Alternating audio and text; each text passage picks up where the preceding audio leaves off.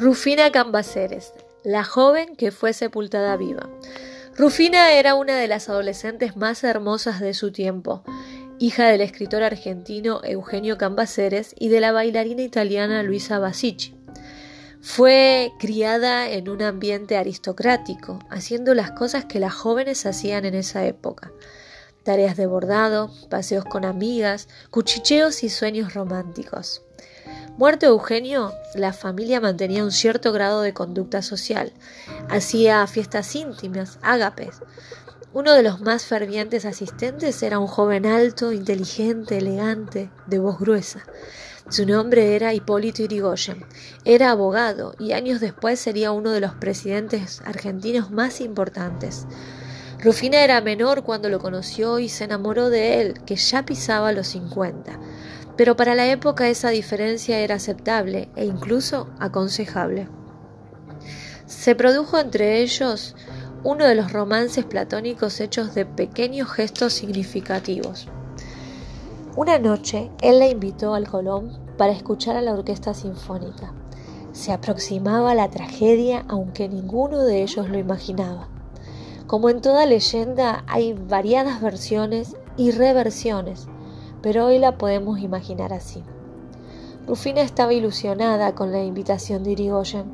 Pensaba que esa noche, después del Colón, consumarían el amor que hasta el momento había permanecido en el plano de la sugerencia. Pero aquella mañana, por motivos del cumpleaños de Rufina número 19, una amiga fue a visitarla y le dijo, amiga, te tengo que decir algo. Va a dolerte, pero evitaría una humillación a futuro. Y fue así como le confesó lo que todo el mundo ya sabía, excepto la pobre Rufina, que Irigoyen era el amante secreto de su propia madre, de Luisa. Estremecida, Rufina se fue a vestir y no salía de la habitación. Dos horas después, la mucama de la familia la encontró en su cama tirada sin pulso ni respiración. El médico de la familia acudió a la casa, la ocultó, pero no le encontró el pulso.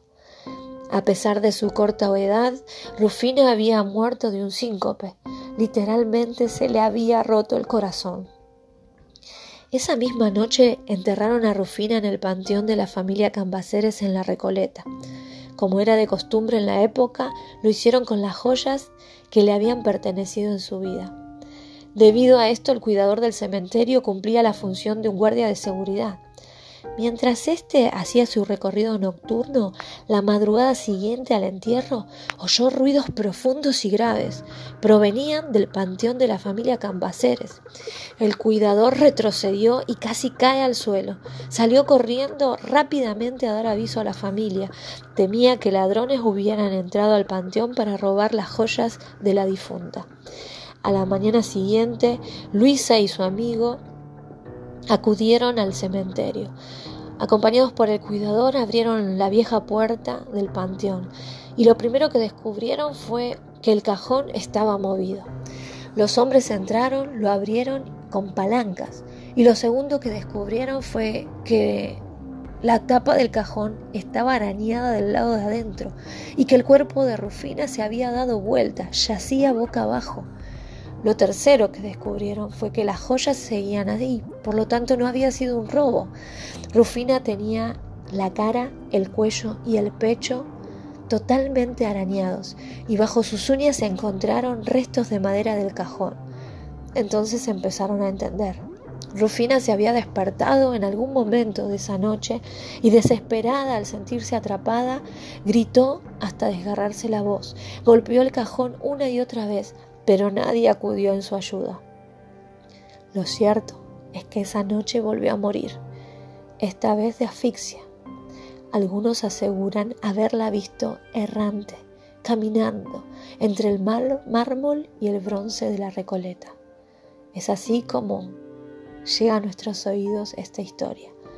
Su fantasma sigue por todo el cementerio dando vueltas.